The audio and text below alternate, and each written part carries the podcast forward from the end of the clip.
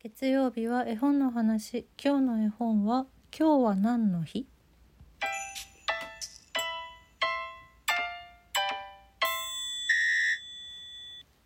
？11月21日なんですけども本日2022年。11月ってこう語呂合わせで11だからいいなんとかの日いいなんとかの日っていうのがねたくさん毎日こう記念日として制定されてるじゃないですか。でまあ本日は21日なんですけども明日がおそらくその中でも、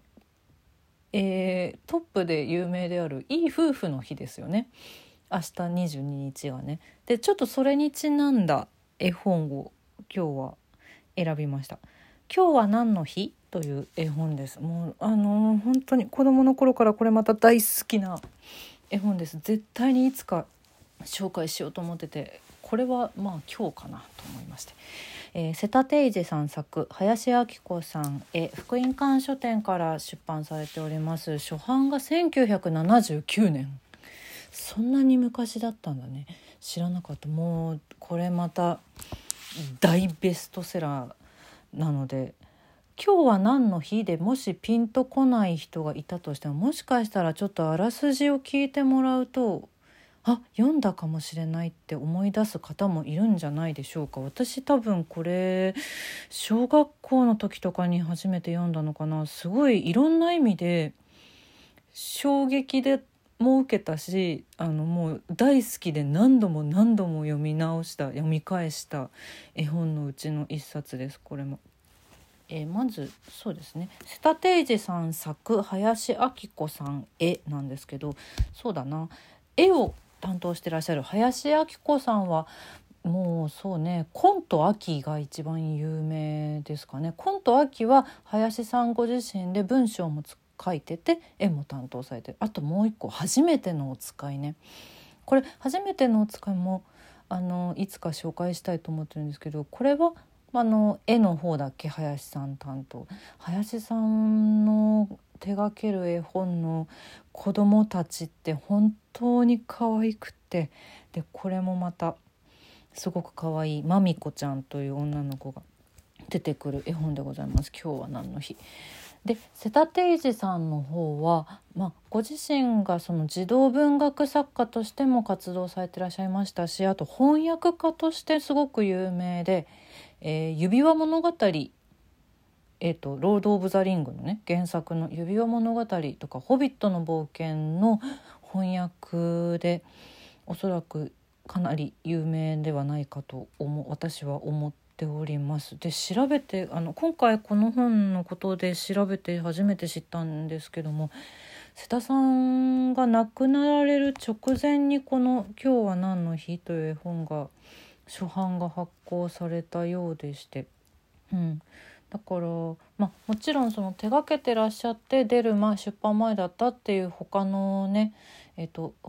や翻訳ものとかもあるのかな？なんかそういうものもあるんですけど、えっと、ご存命のうちに出版された最後の作品かもしれないですね。これが。知らなかったです。うん、まあそんな「今日は何の日?」という絵本なんですけれども。こちら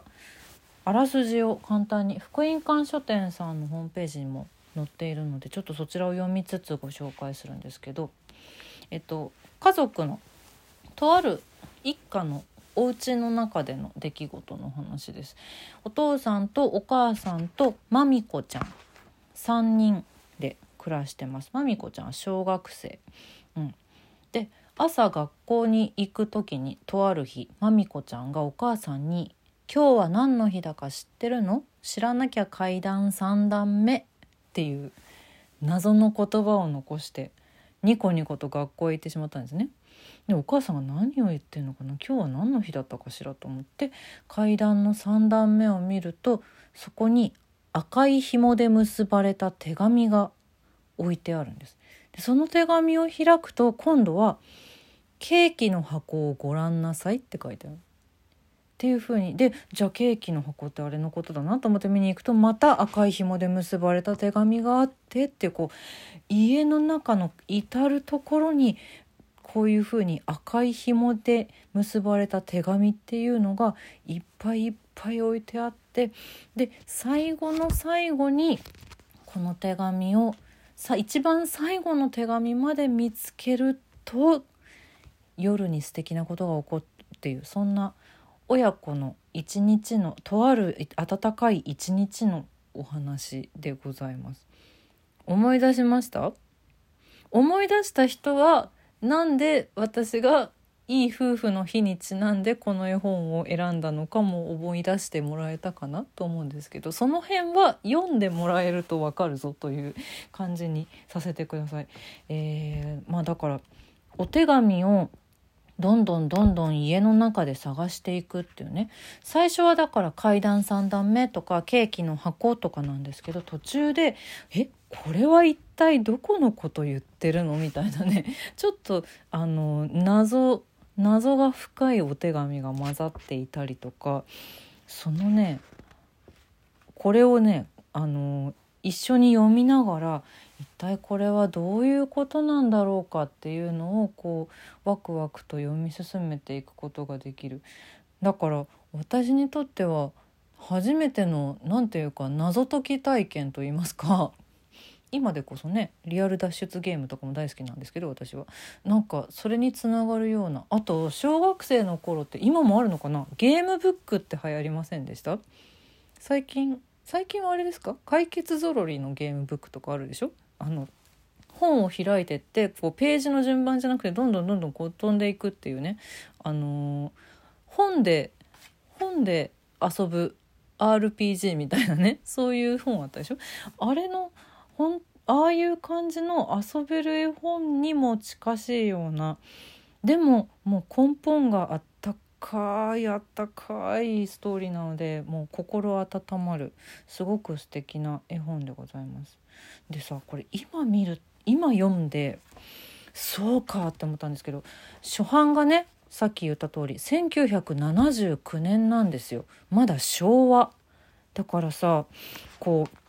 お家の中でのこういろんな出来事だからお母さんがこうねいろんなところをねお家の中いっぱいこう歩いて探してっていうのでお家の中の絵っていうのがいっぱいいっぱい出てくるんだけどなんか今読むと本当に昭和後期平成に近づくあの辺りの何て言うか日本のとあるお家の中の風景っていうのがすごくああ懐かしいなっていう要素がものすごくたくさんあって家電とかもねアイロンとか掃除機にすごく時代を感じましたね私は。あのアイロンにまださ太い太いコードついてるやつとか掃除機ももちろんでっかいの。多分持ち上げたらかなり重たい掃除機の時代よね。とかさあと黒電話ね。黒電話。黒電話を使ってお父さんに電話するシーンっていうのがあってそういやあとミシンもかなんかそうだそうだ懐かしいなってこう子供の部屋にあるいろんな小物一つ一つとってもなんだろうそういう意味でもちょっとなんか懐かしみとともに温かみを感じることができる。で林明子さんの絵だからこれがまたなおさらそれがねぐっとぐっと心つかまれるんですよね。すごい可愛いんだよな。そして私がこれ子供の頃に読んで結構びっくりしたのはえっとこれねお母さんがメインの話なんですよね。なんだろうな。お母さんがまみこちゃんが残していった手紙たちをあのまみこちゃんは学校行ってるからさ夕方まで帰ってこないの。だからお母さんが家の中で探すっていうのがメインストーリーで大体絵本ってね何だろう